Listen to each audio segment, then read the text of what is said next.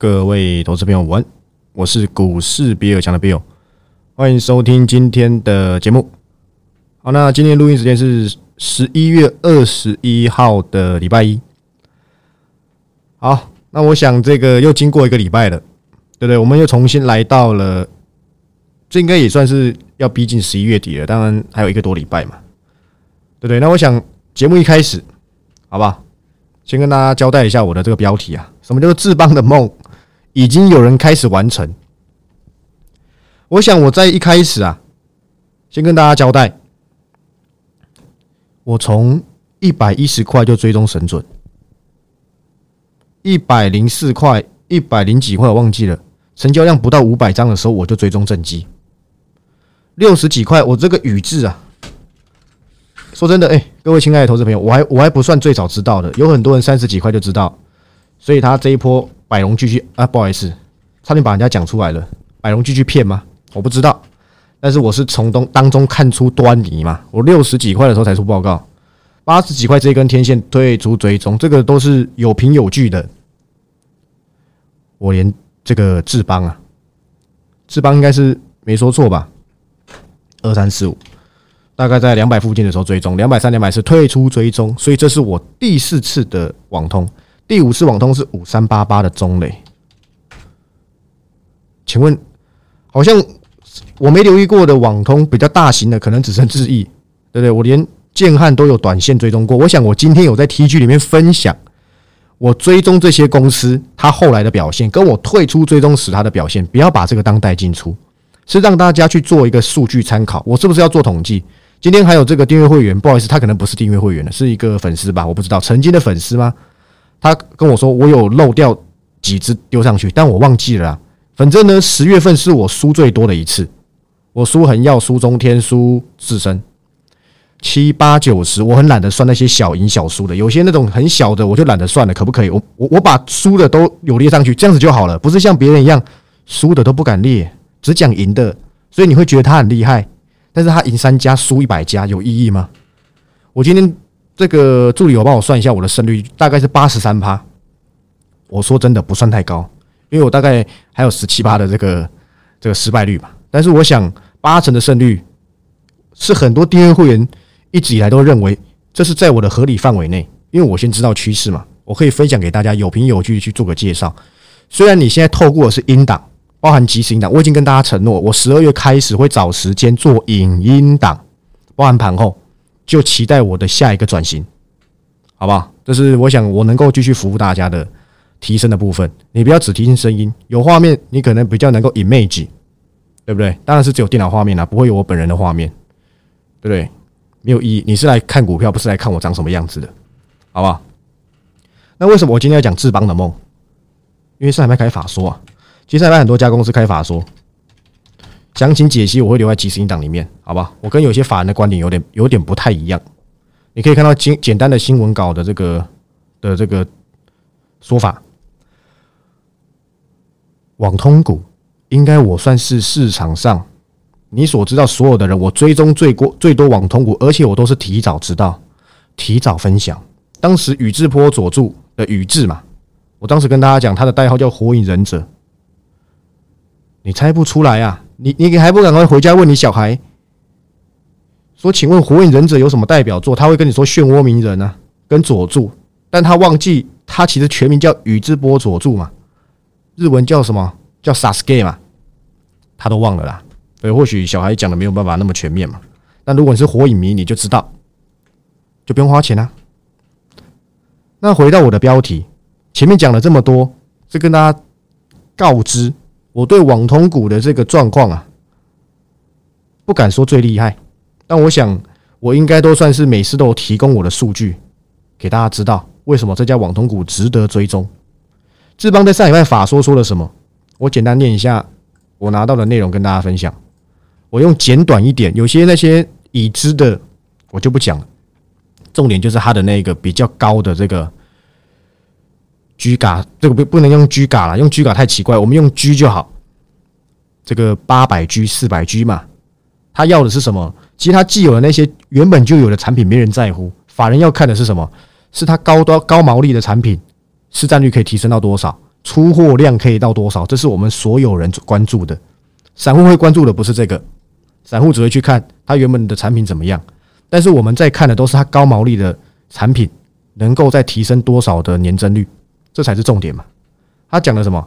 反正总而言之就跟你说，哎呀，他他现在重点是八百 G 嘛，然后开始讲一些像汰换啊，开始市场上要开始去进驻这些比较高的这个比较高的像四百 G 啊，像八百 G 的解决方案啊，这是他要去迈向的方向，而且他认为会加速发展，所以他想跨入，呃，应该说积极的继续普及这块领域。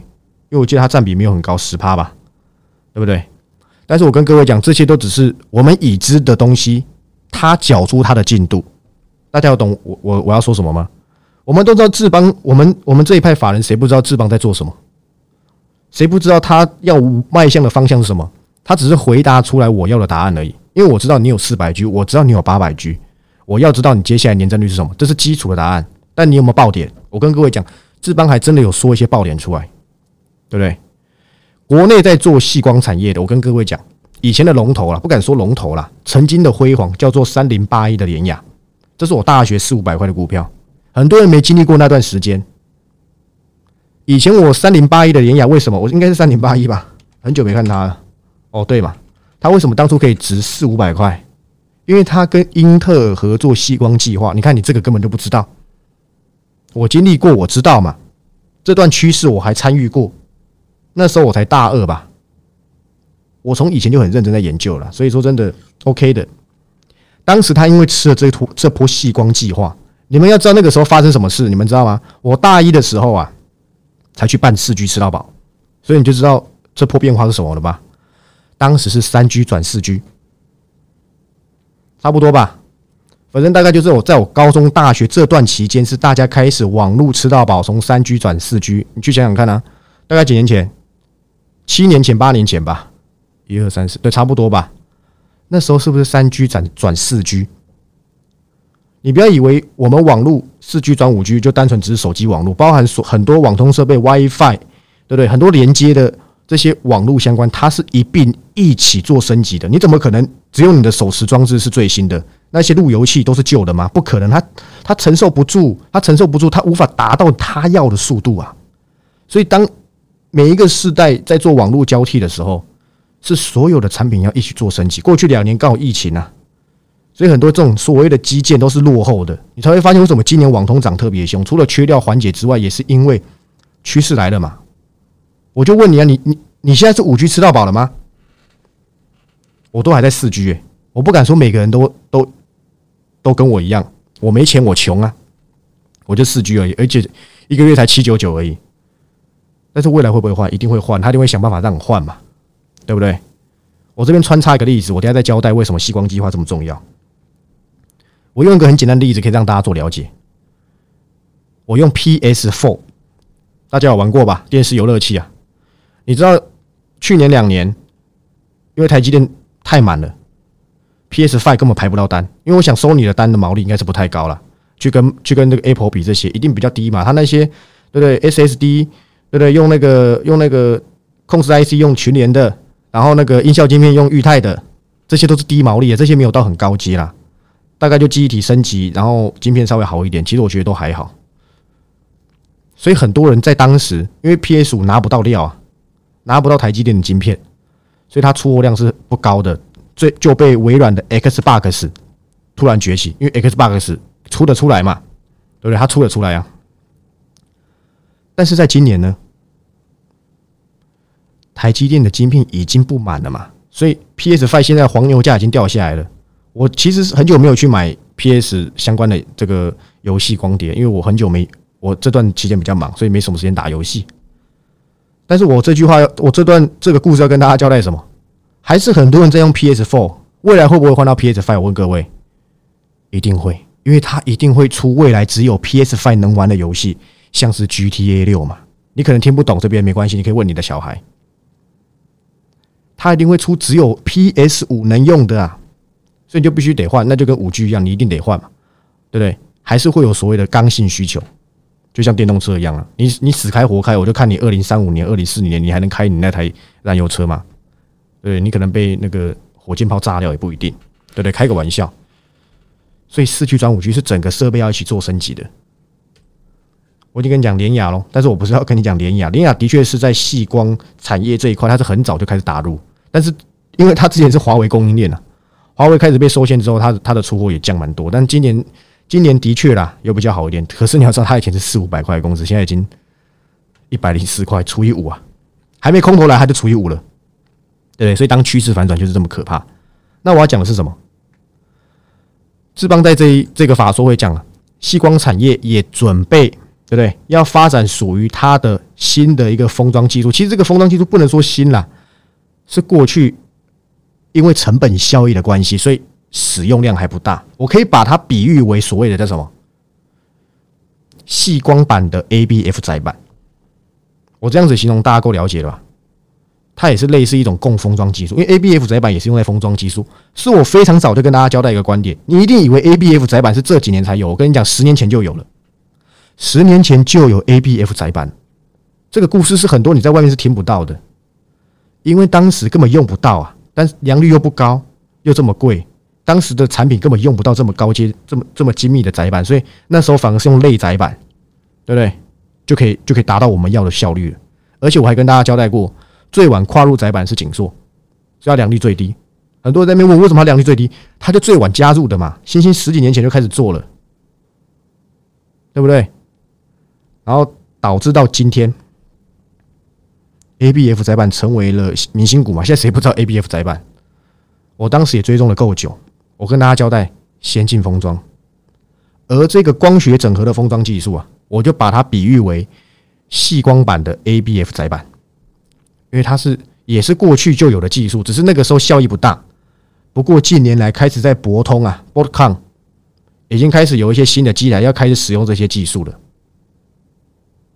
而且台湾的供应链，就我所知，至少有五到六家。我已经锁定好其中一家，就是我之前跟大家交代的，我的好朋友的研究员，他之前分享过正机给我。当时我不知道正机是他分享给我，是我们产业交流当中啊，得知他们公司看好正机这家公司，我就去花时间了解，发现，哎呀，哎呦喂呀，结果从一百零几涨到一百五嘛，我还卡的过两次，没错吧？这你大家都大家都知道啊。对不对？不然你下面反驳我啊，说我根本没有出这家公司的报告给你做参考啊。这是我七月八月的代表作吧？没说错吧？而这一家细细光版的 ABF 载板，就是我之前跟各位讲的，就我刚才讲的嘛。我那个好朋友研究员分享给我，但我到今天都还没出报告，原因是什么？因为我在等你一起加入，而且这家公司我在等待它有一些数据出来。一出来，我马上就来出报告。如果真的这家公司包含这个细光的这个新的新的技术开始，不能说新的啦，应该说开始要采用的这个技术啊，大幅扩。我跟各位讲，这成长空间是非常的大。当然，我没有时间在这边跟你交代细光计划啦，然后呢，细光元件啊，细光的这些所谓的成长率大概在哪里？但是我跟各位讲，网络、网通、伺服器这些都是连在一起的，就是要够快，容量就是要够大。速度就是要够猛，而且这家公司还是去中化。我跟各位讲，这是我猜测的啦，不要说我猜测，这是我担心的嘛。现在开始美中会因为 G 团体结束之后，就像我讲了，美中对立的这个状况，会因为 G 团体结束之后，对不对？来了，静平，静平你来，我登登呢送你十台 EUV 机台，你觉得有可能吗？对不对？我老登送你十台 EUV，来来来，你回去多产一点先进制程给老老子看看呐，好吗？建平，你觉得有可能吗？答案是不可能嘛。所以就只是暂时透过这些会议上稍微缓解一下这个两岸的，不好意思，两岸不是指我们了，应该说中美的两个的气氛。当当然可能我们两岸也是啦，对不对？这边都没有任何政党褒贬之意哦，我只是就数据分析。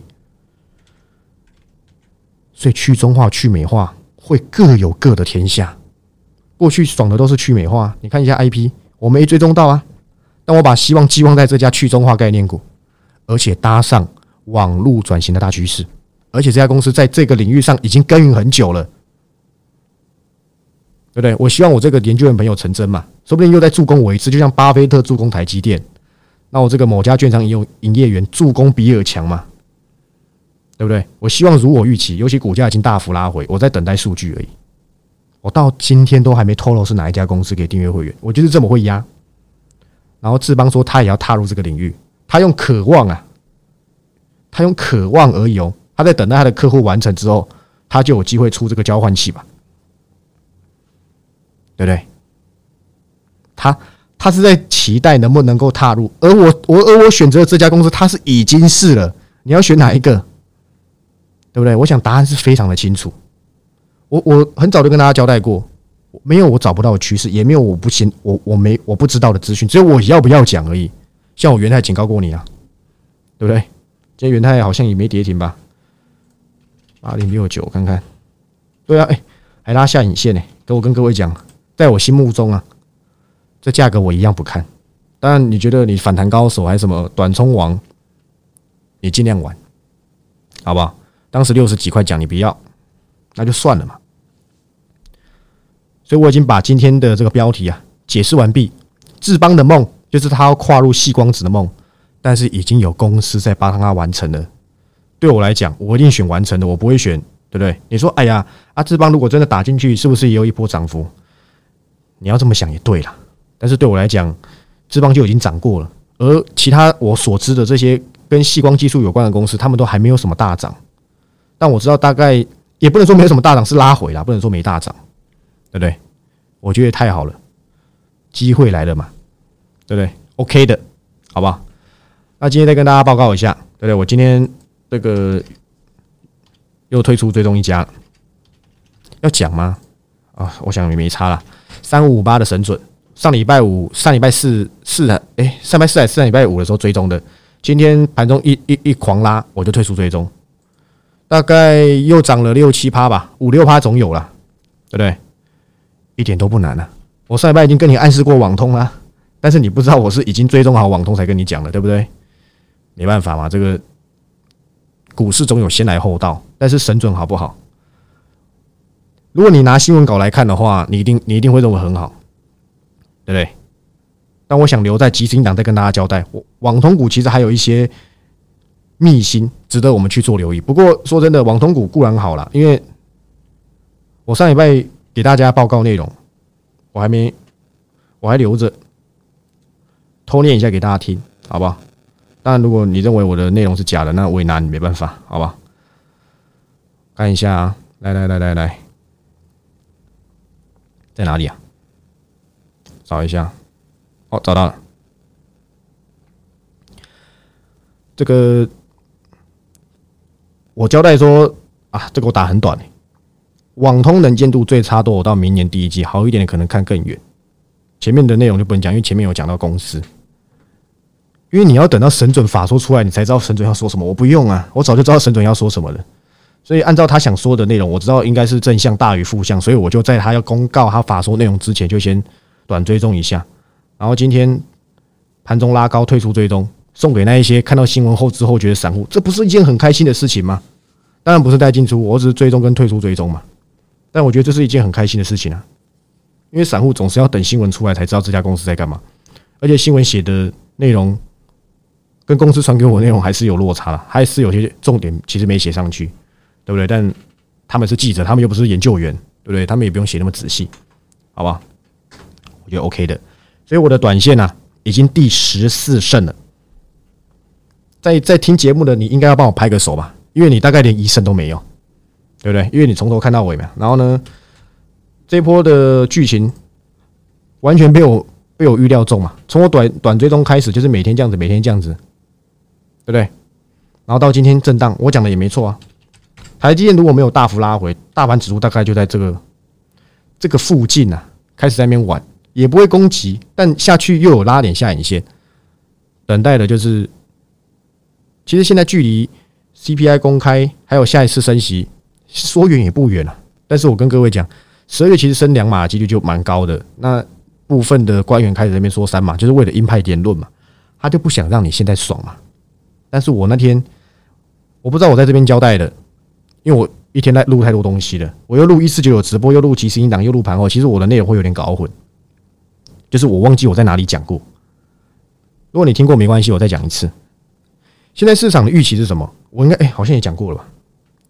反正就是有些人认为明年下半年会降息，有些人认为明年怎样？明年不会降。我跟你讲，明年降不降都没差。我讲真的，因为市场是一种预期心理，停止升息，我们要看到，只要停止升息一说出来，市场就会变得很友好。为什么？因为接下来预期的就是降息。但散户懂这件事吗？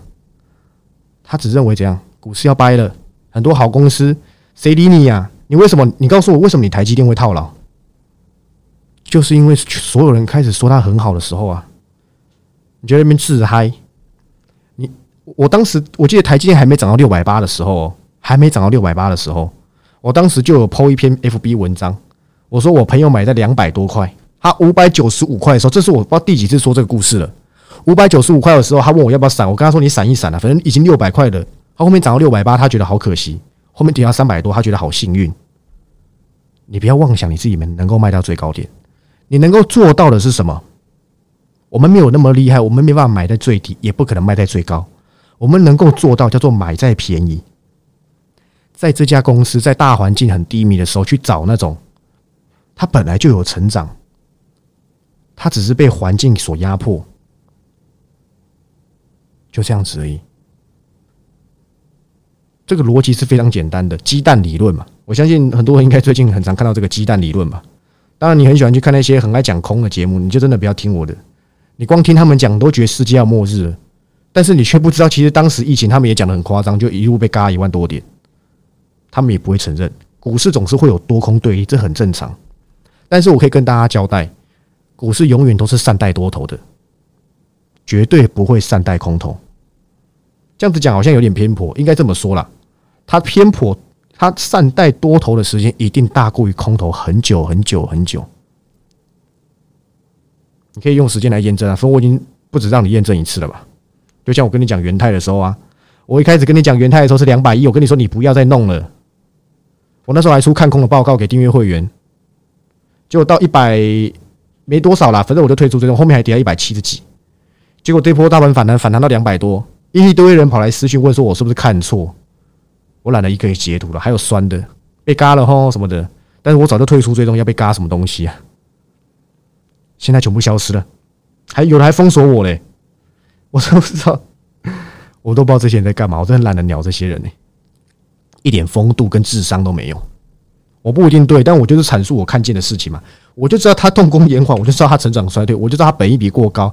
这下来机会是不是比较高一点？这铁定是的啊！连台积电都下来，你元泰凭什么不下来啊？你是干嘛？你是挖到矿哦？还是你的电子纸可以干嘛？可以当车来开吗？对不对？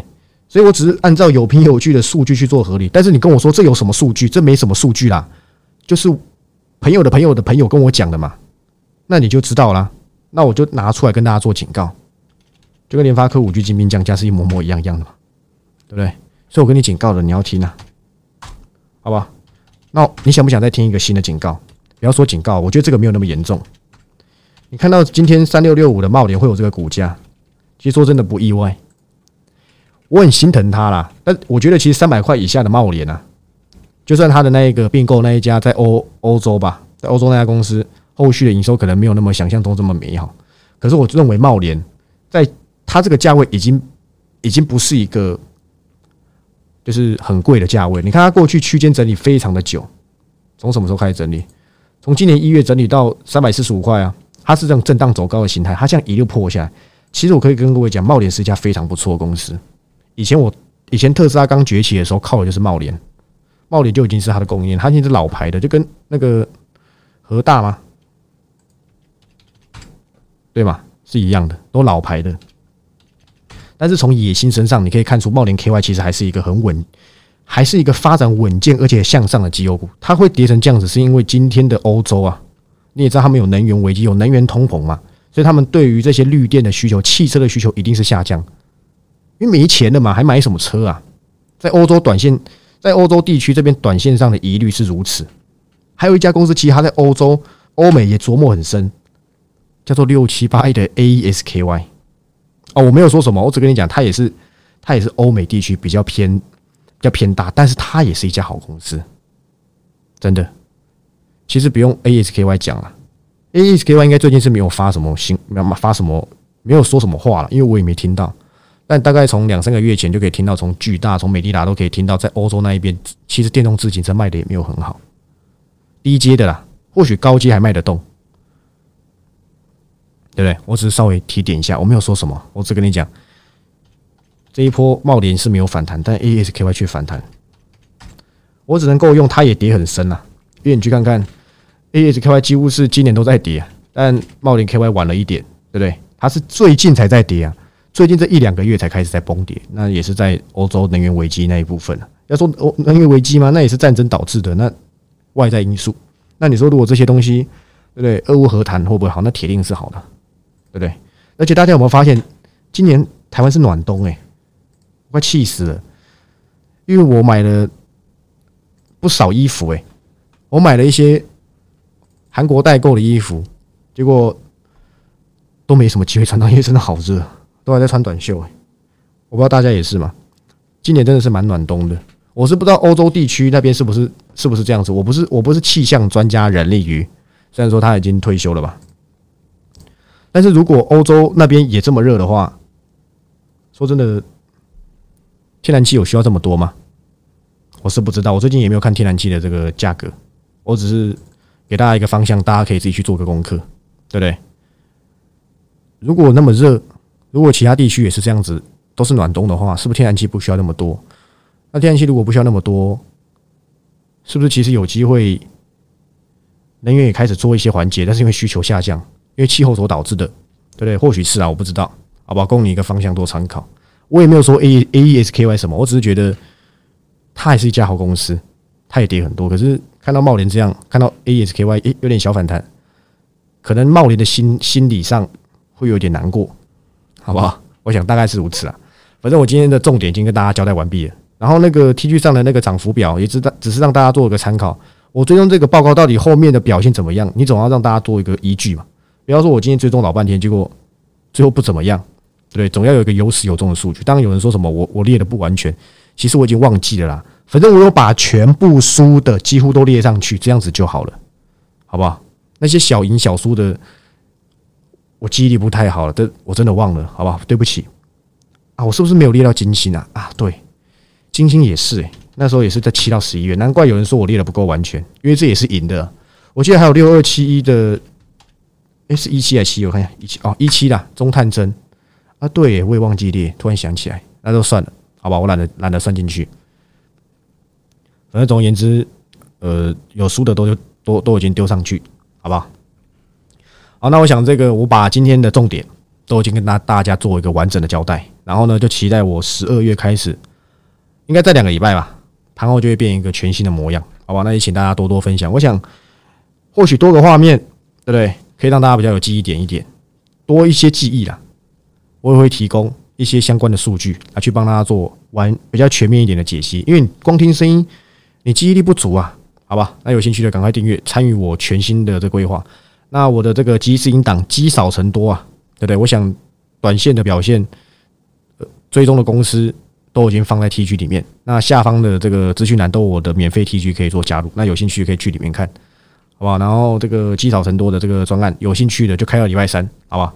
那没兴趣的，你一定要等到涨上去，你要等到降息的，我建议你了，退出退出股市吧，好吧？那我是股市比尔强的 Bill，希望我的影片记得按赞、订阅、分享。那我们。